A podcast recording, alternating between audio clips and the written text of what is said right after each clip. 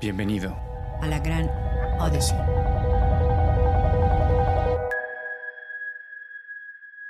¿Cómo estás?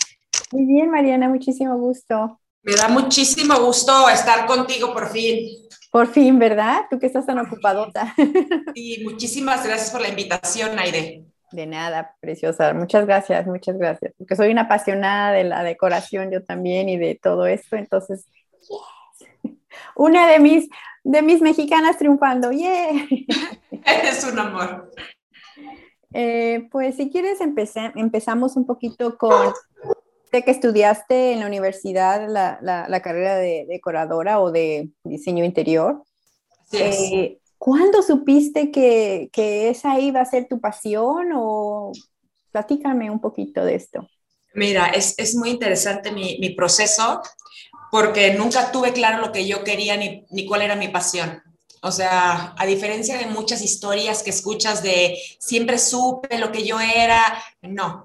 Yo eh, en, mi, en mi background, eh, culturalmente, no tengo ni papá arquitecto, ni nadie que esté en el medio como para decirte, esta era mi, mi camino.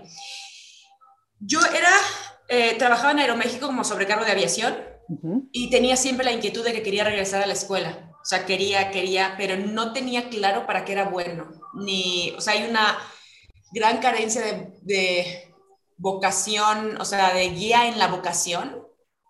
En, en, las preparatorias eh, culturalmente no, no se da, o sea, y creo que tomar la decisión de qué vas a estudiar y a qué te vas a dedicar, como toda tu vida es como una gran carga cuando no estás como listo o cuando no tienes muy claras tus habilidades. Entonces, eh, tomé, pagué un examen a una persona que se dedica a eso, a una persona de orientación en vocación, eh, vocación, hice los estudios y entre los resultados que me da, me da arquitectura o diseño de interiores, entre muchas opciones, o sea, fotografía, había muchas cosas. Cuando, cuando me da este, este resultado, yo seguía trabajando y él me dice, oye, aquí abajo unas cuadras, estábamos en el Pedregal, en la Ciudad de México, me dice, está la Universidad Motorera del Pedregal y tienen arquitectura y tienen diseño de interiores. Te propongo que entres de oyente, que vayas a las clases, están empezando, es verano, ¿por qué no, no vas? Y entré y la realidad es que me agarró una muy buena vendedora. Y, y me enroló y me hizo en ese momento, no me dejó que me fuera sin hacer el examen de admisión y me dijo, ya estamos en propedéutico, vente mañana a, a ver si, si, te gusta o no. Y la realidad es que entré al propedéutico y ya nunca me salí, ya no regresé ni un solo día más a, a volar, o sea, presenté mi renuncia inmediatamente y, y empiezo, yo voy descubriendo diseño de interiores a la, a la par que voy estudiándolo, o sea, en la carrera. Y, y de pronto, pues ya dije, de aquí, de aquí soy. O sea, sí, era, era real lo que este señor dijo. Así es. Entonces, así eh, cuenta. Eh, me imagino que eh, has de haber empezado algunos proyectos a, la par que estás en la escuela, porque me imagino que es, eso es la, lo que es la práctica para poder ver si estás avanzando. Y me imagino que esos son los proyectos y que ahora me tienes que diseñar esto. ¿Cuándo se te daba así como que muchas veces, y me pasa, que estás tan concentrada en lo que te gusta que pierdes totalmente la, la, noción del tiempo, ¿no? Eh, cuando empiezo yo realmente a involucrarme con la profesión fuerte? Yo empiezo a trabajar, sí, cuando estudiaba. Cuando estudiaba yo empiezo a trabajar en, supervisión de obra de carpintería, empiezo después a trabajar en, Dupuy, en una mueblería, eh, y ahí hacen proyectos chiquitos, pero yo no estaba en la participación de proyectos, ahí eran más como selectivos, lo puedo decir así, y tenían como eh, otro, otro departamento que era el que hacía proyectos, y yo estaba en venta de productos en tienda, ¿no? Y ahí empiezo mucho a aprender lo que es eh, el styling, o sea, la, la, la importancia que realmente agrega valor en el toque final, que viene siendo todo lo que es styling, ¿no? Eh, después renuncio y, empieza mi carrera, mi vida se va desarrollando profesionalmente de una forma muy interesante porque por destino la vida me va llevando a hotelería. O sea, no fue algo que yo decidiera diseñar proyectos comerciales, diseñar eh, hoteles. Creo que era el sueño de muchas de mis compañeras y yo no. O sea, hay una parte que nadie habla que es este, la seguridad personal. Eh, te vas sintiendo más seguro de ti mismo conforme vas teniendo éxitos que van comprobando tus habilidades y tus capacidades. Pero antes de que tengas esos grandes logros, vienen muchos momentos dentro de incertidumbre, de inseguridad, de, de miedo, de que alguien te dice que, oye, ¿qué vas vamos a hacer aquí? ¿No? Y tú dices, o sea, ¿cómo? O sea, es tu casa, ¿no? O es tu propiedad, ¿cómo, voy a, cómo tengo yo las respuestas, ¿no? Y esa, y esa seguridad se va tomando en el camino con la práctica, definitivamente con la práctica y con los aprendizajes que vas teniendo eh, en la práctica, ¿no?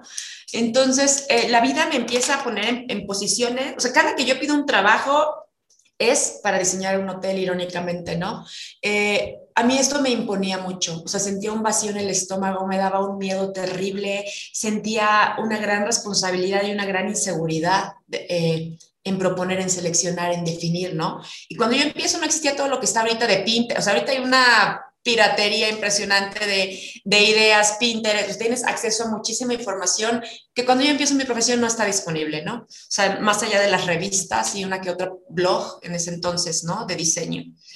Eh, así es como, como, como yo empiezo. Siempre, respondiendo a tu pregunta, sí empecé a trabajar cuando estudiaba y después ya yo creo que fue un poco de, de destino en, el tipo de proyectos en los que fui empezando a desarrollarme y hacer experiencia. Dentro de tus, de tus este, primeros trabajos en, en, lo que dices tú en, en, en el giro de la, de, los, de la hotelería, el primer trabajo así grande que tú tuviste, que pudieras compartir, que dijiste tú, aprendí esto y esto ya lo voy a aplicar a, a los siguientes proyectos. Al, algo que tú habías contemplado, ok, yo la tengo bastante segura porque voy a hacer uno, dos, tres, cuatro, pero después te diste cuenta, ay, canijo, no, es que hay un quinto que no había contemplado. Yo creo que son dos, dos puntos son los que han moldeado hasta mi estilo, hasta la forma en la que yo trabajo. Uno definitivamente es la iluminación o sea, el impacto de la iluminación en un proyecto. El primer proyecto que yo hago viene siendo un restaurante para el Camino Real en la Ciudad de México, enfrente del aeropuerto. Y yo estaba profundamente orgullosa de, de, mi diseño. Ahora lo miro hacia atrás y lo miro con mucha ternura. O sea, veo y digo, ay, o sea, o sea, vas viendo tu evolución, ¿no? Pero definitivamente cuando terminé el proyecto y fui y lo vi, vi el impacto de una mala iluminación. O sea, mm. real, de decir, chinos, esto está muy brillante, muy blanco, muy... Y trabaja siempre de la mano de expertos de iluminación, pero yo me he dado cuenta incluso hoy en día que no hay diseñadores de iluminación. O sea, mm. los que te venden lámparas y productos se dicen diseñadores de iluminación, pero meten en sus grandes marcas a mucha gente que está empezando que no tiene experiencia. Y hoy en día, después de todos los años que llevo, estoy ahorita trabajando actualmente en un proyecto en Tulum y me mandan los diseñadores de iluminación planos en donde están poniendo una luminaria enfrente de una televisión, o sea, enfrente de la pantalla, ¿no? Entonces, pues ya obviamente vas corrigiendo y creo que parte del desarrollo profesional es el valor que también le vas agregando a otros proveedores, porque vas aprendiendo en el camino, en la práctica, realmente vas aprendiendo de lo que los proveedores o tus otros compañeros especialistas del proyecto, de su experiencia. O sea, realmente la práctica se hace con la convivencia en la práctica de las otras especialidades y cuando ahora a mí me toca corregir a gente que va empezando, pero que ya está en una posición en donde se está vendiendo como el especialista. Y en su momento yo tuve mis correcciones.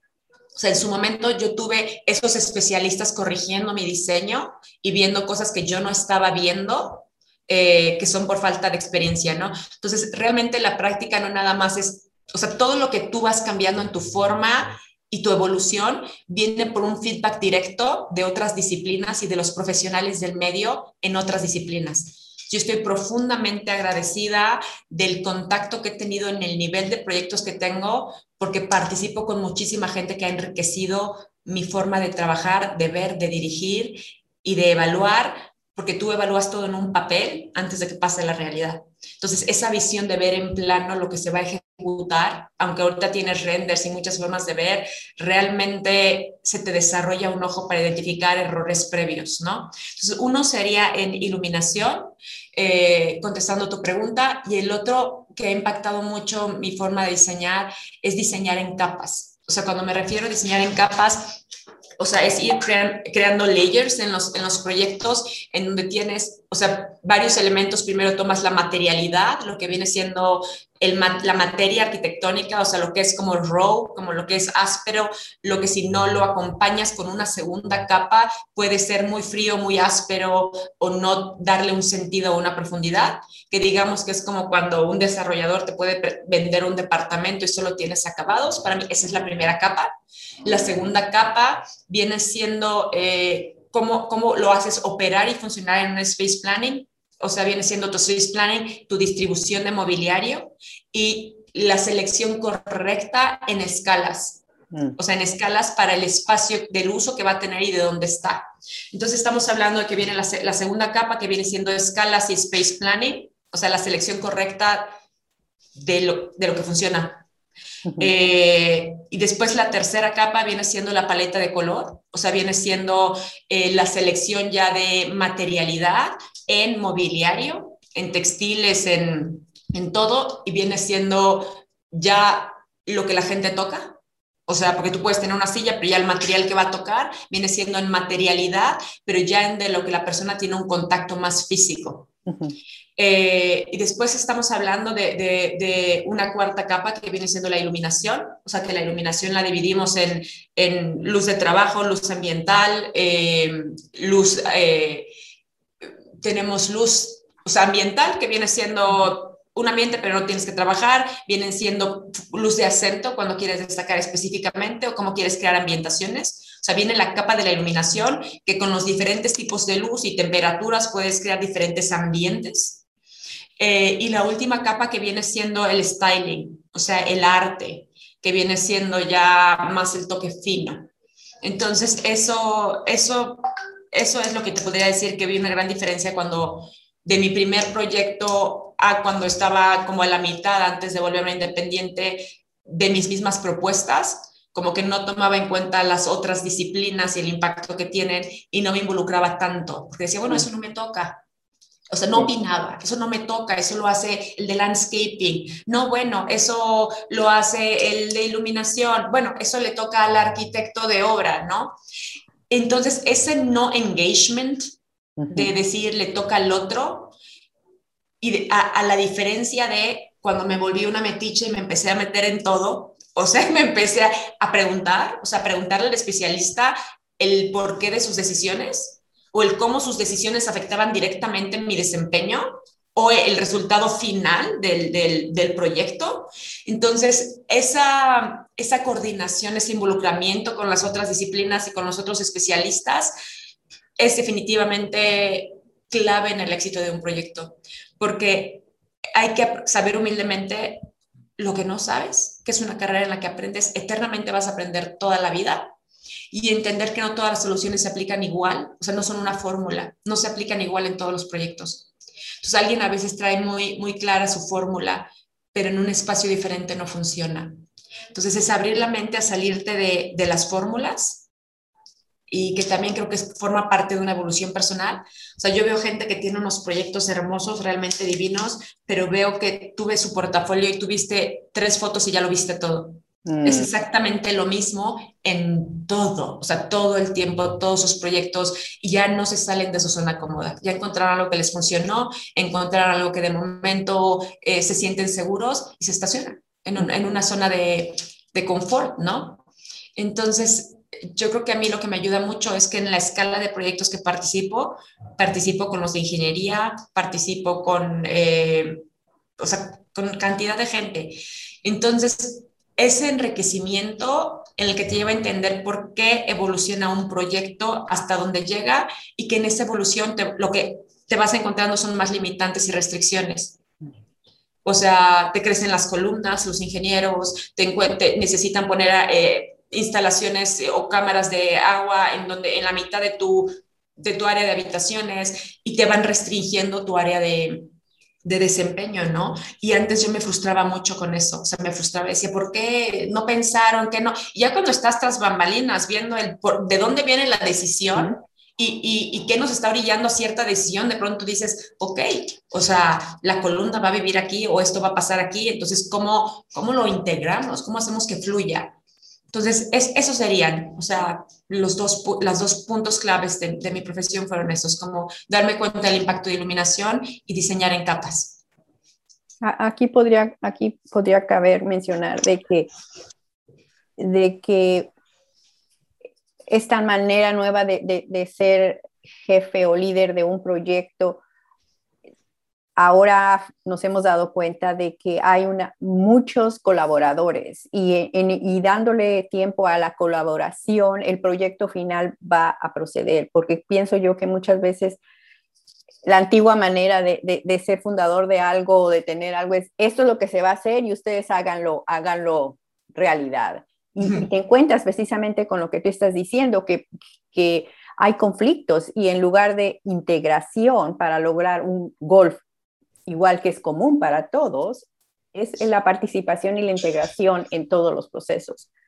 Yo trabajé un poquito aquí en, en, en, Home Depot y, y, me daba así como que lo que tú dices, la persona que trabajaba en, en, pinturas, si llegas tú y le preguntas, oye, ¿sabrás eso? No, no sé, es que yo nada más aquí. No, eso decía, no es posible, estás aquí, camina a la santa tienda y, y, este, y conoce de todo, ¿me entiendes? Así es. Sí, tienes toda la razón. O sea, para mí eso tiene mucho que ver con algo que creo que es crítico hoy en día, que es estar presente. La presencia y el involucramiento que tienes con lo que estás haciendo y ser consciente de, de, la influencia que tiene en todos los demás. O sea, esta persona, tú ahorita lo dices en un, en un, nivel de una escala, pero es una realidad. Esta persona dice, a mí nada más me toca, no sé, las pinturas en esta tienda y no me voy a involucrar de nada. Y esa no, esa influencia, ese, ese, ese cerrar tu mente, estar presente, decir, si estás ahí estas horas, curiosea, o sea, curiosea, o sea, practica la curiosidad, ¿no? este, involúcrate y das un mejor servicio, te hubiera dado una mejor guía, a lo mejor hubiera pedido un cambio de área, a lo mejor hubiera encontrado una promoción. No sabes el curiosear hasta dónde te puede llevar. A veces hasta descubrir otra vocación o que te cambies de, de línea o de área. O sea, creo que es clave esa, esa curiosidad en, en, en, el éxito y también que te aprendas a quitarte de tu propio camino. O sea, que aprendas a quitarte de tu propio camino, eh, que sepas cuándo ceder, que sepas cuándo realmente eh, lo que está poniendo alguien más, la idea de alguien más, es mejor o agrega valor al proyecto, ¿no? Es que te olvides de tu, de tu fin, cuándo vale la pena levantar la mano, que escojas tus batallas, eh, siempre en pos de el bienestar de, del usuario final. O sea, cuando tienes clave cómo va a vivir esa persona en el espacio y estás centrado en eso, creo que todas las decisiones se deben de coordinar. Y también cuando hay discrepancias en decisiones o no podemos llegar a un acuerdo, es como, o sea, elevar a un bienestar común, o sea, como regresar a ver, o sea, ¿qué es lo que todos queremos? Pues lo mejor para el proyecto, que salga así. Ok, entonces, ¿cómo lo vas bajando a los siguientes niveles? Porque también pues, tratar con personas es otro reto, o sea, no podemos no tratar con personas, ¿no? De eso no nos vamos a salvar. Pero en cómo vamos generando esa comunicación, esa accesibilidad, esa escucha, o sea, el desarrollo de esas habilidades de, de conectar, de escuchar, de ser accesible, eh, no impositivo, pero poner, poner las cosas sobre la mesa, pues también va siendo, eso no te lo enseñan en la escuela, ni, ni, ni, tiene mucho que ver con diseño en sí, pero esas habilidades personales impactan muchísimo el flow y el resultado final de un diseño. Y, y, hablando un poquito de lo siendo más profundo eh, de lo que acabas de tocar, es cuando te enfrentas con, con un proyecto y me imagino que escuchas al cliente y quiere esto, pero en un momento dado tú sabes muy bien que eso no va a funcionar. ¿Cómo es esa eh, la magia de poder, de poder sacarlos de ahí y de que a fin de cuentas entiendan tu, punto de vista? No, no, no es que impongas, pero es que sabes que el resultado final a la hora de la hora les va a encantar, ¿no? ¿Cómo, qué, qué herramientas has, adquirido con el paso? Amo tu pregunta. O sea, amo, amo, amo tu pregunta porque creo que es algo que le puede servir a tanta gente. O sea, cuando tú tienes la certeza de que algo no va a funcionar y el cliente te lo está empujando porque lo vio en otro lugar o lo vieron en, en Pinterest, que ahorita es mi gran enemigo, este, lo vieron en Pinterest y llegan y te dicen, vi esto en Pinterest y quiero esto, ¿no? Y tú sabes, como dices, sabes que no va a funcionar, pero también tenemos que tener claro que, cuando tú sabes que va a funcionar, o sea, se vuelve en un, o sea, ¿cómo te hago saber que no va a funcionar? Pero ¿desde dónde viene mi certeza que no va a funcionar? O sea, las, o sea, primero es tener claro que la certeza de que algo no va a funcionar viene de la experiencia. O sea, tú estás haciendo algo que el cliente no hace todos los días no conoce, no, no vive, tiene claro el resultado final de lo que quiere, pero no sabe cómo llegar ahí. cuando te están imponiendo soluciones o respuestas o materiales a cosas que tú sabes que no va a funcionar o que hay algo que va a funcionar mejor, yo creo que eh, lo sigo aprendiendo, lo sigo aprendiendo. Me ha generado mucha frustración y muchas lágrimas porque soy muy apasionada y muy entrenada de decir, o sea, esto no va a funcionar y cómo, cómo lo digo, ¿no? Hoy en día ya evolucionando, y mi yo evolucionada con esta experiencia, lo que hago es, cuando estoy empezando a tratar con el cliente antes de que me contraten, soy muy clara en decir, si algo no va a funcionar, te voy a levantar la mano. O sea, está en mí, te lo voy a hacer saber y te voy a hacer saber el por qué no y lo que va a pasar, o sea, en base a mi experiencia, pero la decisión final la tienes tú. O sea, creo que el dejar claro, el no imponerme como autoridad o sea, autoridad en mi experiencia, pero no una autoridad del que está pagando el servicio. En mi experiencia yo perdí un cliente por eso y me dolió mucho. Yo perdí un gran cliente y cuando lo perdí tiempo después, que supe que le di otros proyectos que a mí me interesaban a alguien más, tuve la humildad de acercarme y decirle, ¿puedo hacerte una entrevista? ¿Puedo hacerte un feedback? O sea, ¿en dónde, o sea, cómo fue tu experiencia conmigo en mi servicio? porque el resultado final del proyecto es espectacular, es súper estético y todo, pero finalmente si él decidió ya no trabajar conmigo es porque yo me estaba equivocando en algo. Mm. Entonces, esa humildad de acercarme y decirte, necesito un feedback, o sea, ¿cómo fue trabajar conmigo y en qué crees que puedo mejorar?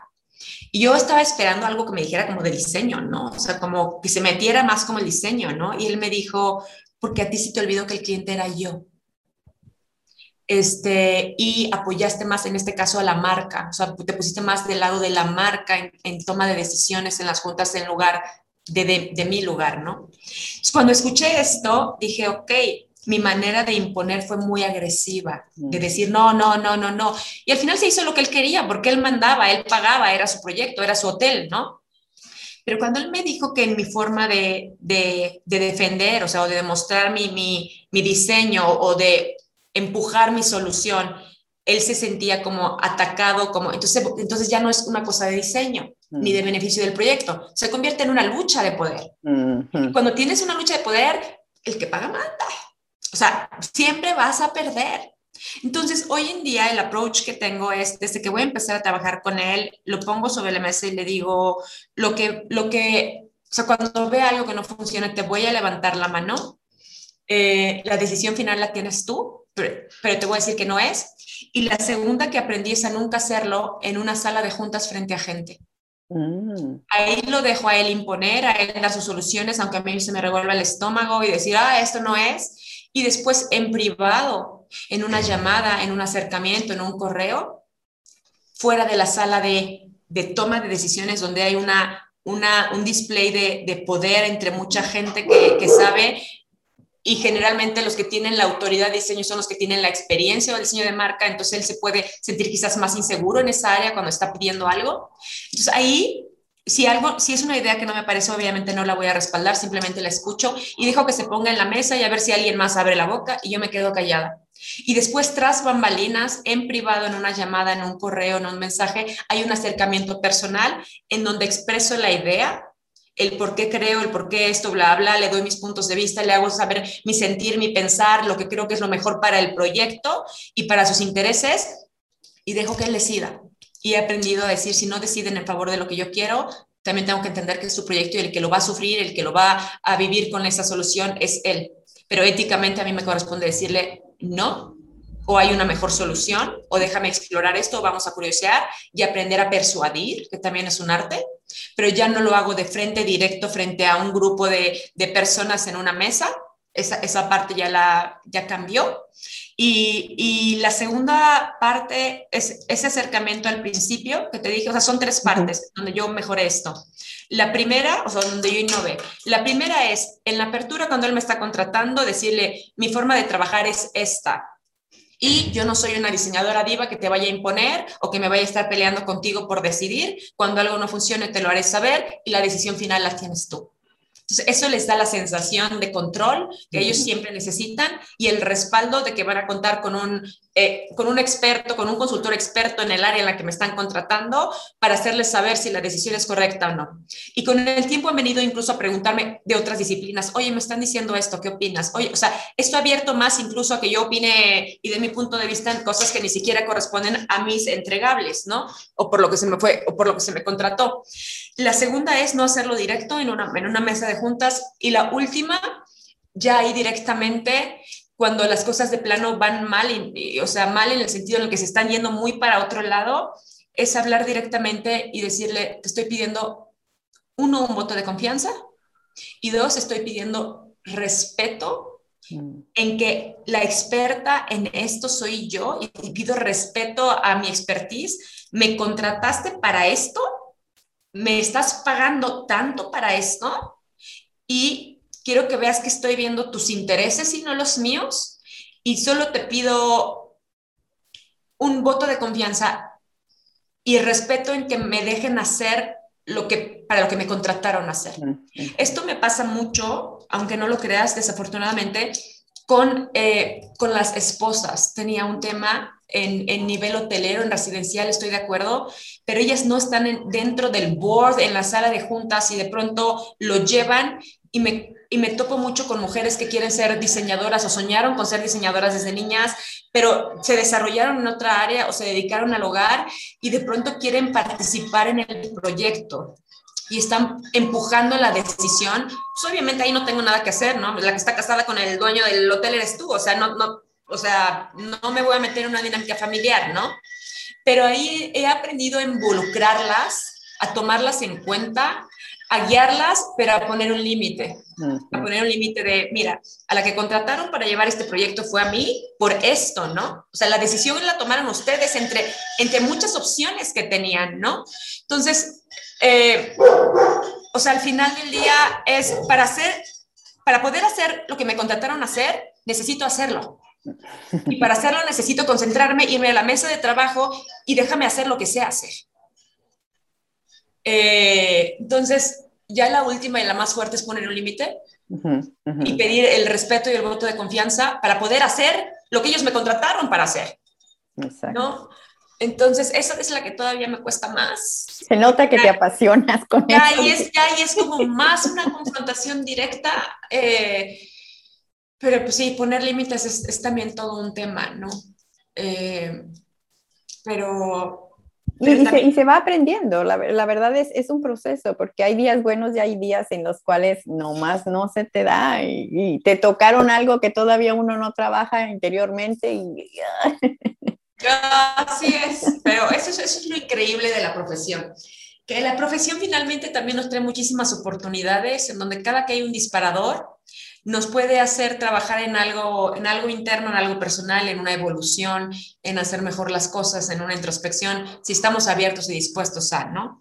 Entonces, esos, son, esos son los regalos ocultos, que son una evolución personal.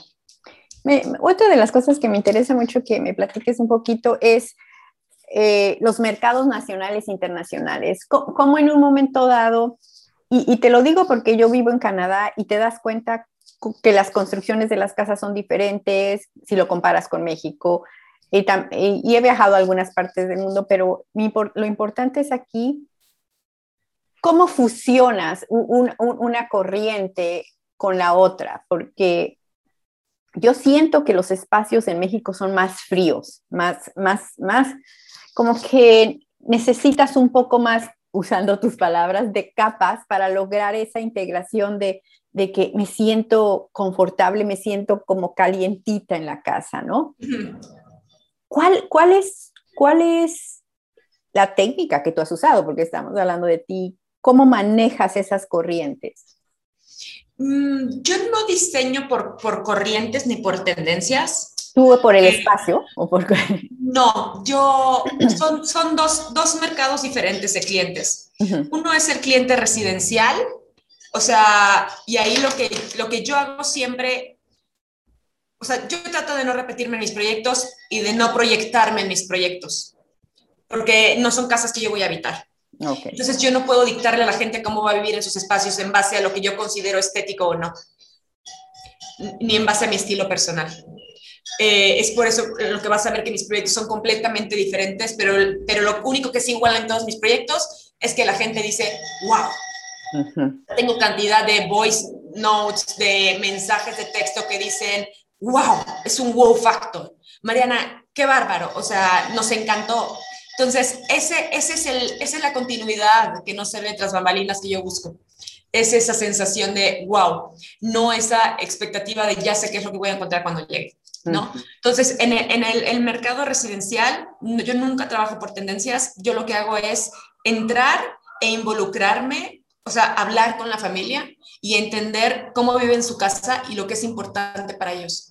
Porque no, no, lo mismo no es importante para todos. Lo que tú ves en un proyecto de revista, o sea, me buscó hace poco un, un, una, un gran empresario en México que tiene una casa de revista, o sea, su casa ha sido publicada como en 18 países ganando unos premios impresionantes y la hizo un gran y reconocido arquitecto eh, que no es mexicano.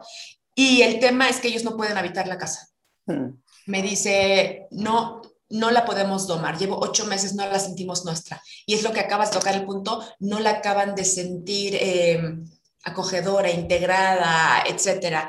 Y aquí, pues sí, la casa está increíble, pero pues parece un, o sea, no es una casa habitable, ¿no? Entonces, lo que estaban pidiendo, el servicio que estaban pidiendo es como el de styling, romper escalas, o sea, le faltan esas capas. Era una cosa arquitectónicamente perfecta, les escogieron hasta el arte, pero pues el arquitecto la hizo como si él la fuera a vivir, como él vive, como él proyecta, todas sus casas son iguales. Entonces, la gente lo que no entiende es que paga una fortuna para que le hagan una casa que no está hecha a su medida porque no es como la familia interactúa, vive, se lleva y el espacio sí rige el cómo te sientes. Entonces ellos tienen una casa de museo que todo el mundo entra y dice, wow, pero adentro te sientes rígido, te sientes tieso y no te puedes relajar porque es tan perfecto que tú te sientes imperfecto en el espacio, ¿no? Entonces, lo que, lo que hago es hablar, hablar con, con los, los clientes y entender cuál es su dinámica familiar, cuáles son sus hobbies, cómo viven, y entonces en base a ellos y a su estilo, porque ellos ya tienen un sello personal, un estilo que lo ves en sus elecciones de ropa, de comida, de viajes, a dónde deciden viajar, qué experiencias deciden tener en su día a día tomo en cuenta esa parte familiar y entonces eso lo traduzco a su espacio. Entonces, no me voy por una tendencia a un estilo, porque si yo impongo una tendencia a un estilo, a una familia, nunca lo van a sentir propio. Pero sí investigo qué les gusta. O sea, de todas tus imágenes, ¿qué te gusta? Es que me gusta esto. Yo no veo el espacio estético. Trato de entender la sensación y la emoción que ellos les atrae de ese espacio. Me, sé, me traen fotos de algo muy boho chic, ¿no? Ah, ellos están buscando sentirse relajados y libres en su espacio. Me están trayendo algo muy minimalista, están buscando sentirse sofisticados. Entonces, en base a lo, a lo que ellos están buscando en la sensación de lo que algo les gusta, les diseño algo personalizado para su espacio.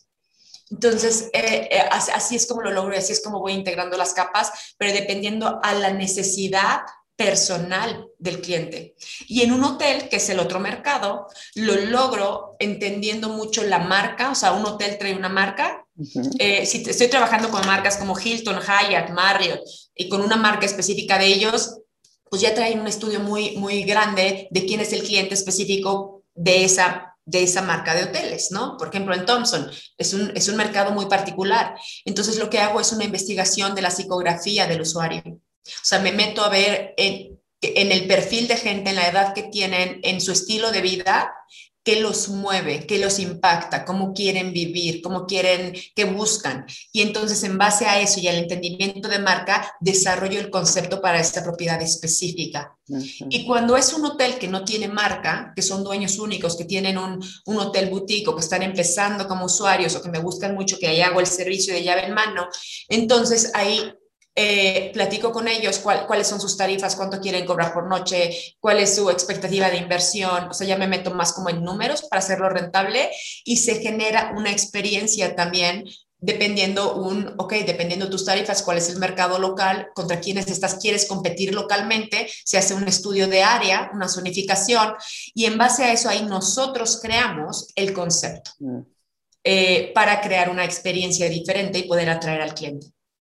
Entonces, en hotelería no me puedo ir por tendencias porque hay que tomar en cuenta que, por ejemplo, Thompson San Antonio se abre ahorita, pero yo lo diseñé hace cinco años.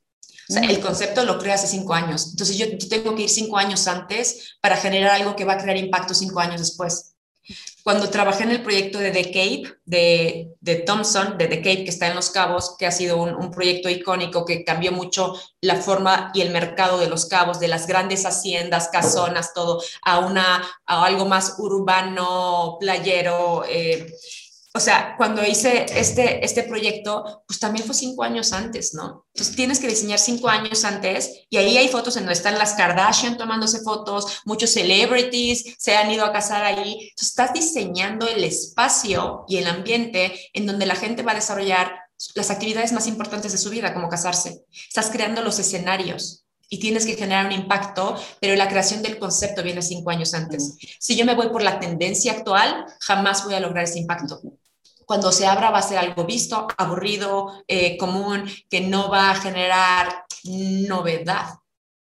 Entonces ahí lo que viene es un gran estudio de la psicografía y la demografía literal que está pasando en el área y quiénes van a ir y cómo viven esas personas en ese momento y cómo y es como cómo van a evolucionar en cinco años. y, y en base a eso se desarrolla un concepto. Eso es más difícil. Sí, mm, ¿no crees que a fin de, a, fin de, al final todos buscamos sentirnos acogidos y todos buscamos sentirnos en paz? Si tocas esas fibras, yo pienso que son las más importantes que definen a lo mejor tus proyectos, porque a la larga el único importante aquí es cómo se siente la persona que va a usar el espacio. Entonces, podríamos decir que tocas el alma de, los que visitan o de, de, los que van a visitar o vivir ahí. Entonces, no sé, ahorita escuchándote eso se me hizo, porque a, la larga todos al final somos iguales, todos buscamos estar contentos y estar felices, aunque felicidad es algo muy... Yo creo que no, o sea, entiendo tu punto de vista, pero difiero en algo. Tú dices, todos buscamos estar en paz y sentirnos felices, en, vuelvo, como si lo vemos otra vez como en capas, ¿no? O sea, como eso es en lo que todos tenemos en común, ¿no? Ahí estoy de acuerdo contigo. Pero la forma en la que buscamos eso es diferente. En determinado momento de nuestra vida depende de la evolución de desarrollo personal de cada persona. Porque lo que una persona busca como para sentirse en paz, feliz, acogido y seguro en una etapa de su vida puede ser completamente diferente de lo que busca en otra. En una puede ser la fiesta, la aceptación, la identidad, o sea, lo que quiero proyectar, cómo me ven, y en otra puede ser completamente, o sea, drogas, adicciones, todo eso, pues también lo están haciendo para sentirse el, momento de paz, de éxtasis, de, de, sentirse en control de algo, ¿no? Con un precio muy alto. Y tienes, o sea, tienes varios segmentos de personas. Entonces, depende la etapa de la evolución de la persona personal, o sea, de la persona personal, de, desarrollo personal, en donde se encuentra una persona, en cómo va a proyectar buscar esa paz. Okay. Y, y cómo tú buscas buscar esa paz, ese acogimiento, va a ser muy diferente en la etapa en la que te encuentras. Entonces, yo puedo tener un grupo que para ellos son literal como party animals, como súper extrovertidos y están buscando una proyección o sea, ellos están buscando ser percibidos como cool, calm, collected, como super sociales, como, y, entonces van a buscar espacios y entornos completamente diferentes para proyectar eso. Entonces, el espacio se diseña en base a lo que una persona quiere, cómo quiere ser, cómo quiere proyectar ser percibida. Ah, okay. Porque tú vas a elegir el hotel donde te quieres hospedar dependiendo cómo quieres que la gente te perciba. O sea, obviamente no cómo quieres que te perciban, sino como, lo que te da paz, lo que va de acuerdo a la economía, de lo que puedes pagar, de acuerdo a lo que vas a buscar en ese lugar. Pero no toda la gente busca las mismas experiencias. Entonces, cuando diseñas en un hotel, estás pensando en cuál es la experiencia que quiere buscar ese mercado ahí, aunque, aunque en esa etapa de su vida sea paz, ser acogido, sea ser, o sea, por ejemplo, tienes una marca que viene siendo la marca de Rodavento, que le hicimos dos hoteles. Uno es la casa Rodavento y el otro es cinco Rodavento. Están a 10 cuadras el uno del otro. Son completamente diferentes. Y si te metes a redes sociales y ves lo que la gente publica en las imágenes, son dos cosas diferentes. O sea, uno es la fiesta, es un mercado de, de, de 20 a 30 años en donde vas en grupos, llevas a tu perro, estás, o sea, estás buscando otra cosa. Y el otro es parejas, eh, no hijos, adultos, entonces el ambiente es una relajación como lo que acabas de decir. El espacio se hizo para generar paz, relajación, confort, en un estado de lujo. Y el otro es completamente diferente. Las dos personas están buscando lo mismo cuando tú lo llevas a la última capa, que es lo que estás diciendo, sentirse en paz, sentirse apacible, sentirse acogido. Sí, pero depende el entorno que vas a elegir en la etapa de tu vida en la que te encuentras, en tu desarrollo personal o en tu etapa eh, de edad, ¿no? O sea, y también Sí, o sea, yo creo que sí tiene mucho que ver con, con la psicografía, o sea, respaldando lo que tú dijiste, sí, la gente todos buscan paz y sentirse acogidos y respetados y todo, pero la forma en la que buscan esa solución es diferente. Es personal. Es personal, dependiendo la, la etapa en la que están y el grupo y el segmento eh, demográfico y psicográfico al que pertenecen, y eso sí, en la influencia actual. O sea, está o sea, la palabra hipsters, ¿no? Se volvió muy en boga, muy así cañón, súper de moda, todo, pero tú, o sea, yo hablaba de los hipsters en el 2012 cuando estábamos haciendo el proyecto de Thompson, aquí van a venir los hipsters, los, los, los reales, los que empiezan el movimiento. Y los demás son, ya se permea a través de 8, 9 años y hoy en día el concepto hipster y el estilo de vida hipster, pues está al alcance de todo, todo mundo, ¿no? O sea, ya lo encuentras en todos los niveles socioeconómicos pero cuando el movimiento empieza, solo lo encuentras en un nivel socioeconómico. Y de ahí se permea. Mm. Entonces, el movimiento de la influencia de la que viven las personas, una experiencia, que es lo que marca las tendencias, siempre viene de un grupo social que es el que lo vive auténticamente, que lo está experimentando y de ahí se permea hacia afuera y empieza en un grupo social y en un, en un medio social y socioeconómico en donde empiezas a ver un movimiento en el arte, en la moda, en la música y lo empiezan a vivir de una forma diferente, entonces crea un nuevo concepto y un nuevo estilo y aparece una nueva palabra en el diccionario de forma de ser con la que la gente se identifica y se permea a, todo, a todas las áreas sociales.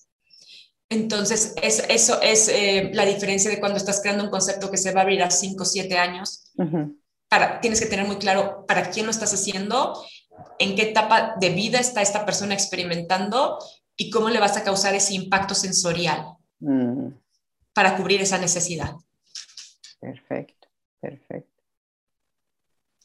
¿Algo más que quieras agregar? No, nada más, me encanta platicar contigo. Gracias por, abrirme este espacio porque también me dejaste pensando y reflexionando muchas cosas que, en el día a día, en el corre-corre, en la selección, en la especificación, en, las presentaciones, vas dejando de conectar, que es este, finalmente esa sensibilidad de, de llegarle a lo más profundo del alma a, las personas, ¿no? A través de, de afectar su movimiento, sus decisiones, sus interacciones con el producto que estás entregando. Y, te agradezco que, me, me, hayas eh, dado esta oportunidad y que me hayas seleccionado para participar en, esta iniciativa que tienes, que está increíble. Oh, gracias. Para terminar, Marianita, si quieres, me gusta y preguntar por algún refrán o pensamiento que lo uses o que te haya marcado en alguna etapa de tu vida. Sí, sí, sí, uso mucho uno este, que es Convert Opportunity into Reward. Ese es uno que uso muchísimo. Convierte, convierte cada oportunidad en recompensa. A veces trabajamos en tareas tediosas que no nos gustan o en proyectos que no nos gustan, sobre todo cuando estás empezando eh, y te tocan hacer muchas tareas que quizás no te agradan. Pero si vas convirtiendo esa oportunidad de recompensa, ves todo el valor que te va agregando más adelante en tu vida, miras atrás y dices, valió la pena, ¿no? La entrega, la entrega que tú tienes en cada cosa que viene, que es convertir cada oportunidad en recompensa, aún en las cosas que te parezcan aburridas, tediosas o que no les encuentres ningún sentido, impactan tu vida, tu profesión y la forma en la que tú ves la vida más adelante. Y, y, y, la última es aprende a quitarte de tu propio camino. Muchas veces somos, somos nuestra, el propio obstáculo a lo que deseamos en la vida. Muchísimas gracias, Mariana. Que tengas excelente día y te deseo que sigan los éxitos, preciosa. Un abrazo, cuídate mucho. Gracias. Hasta luego. bye. bye.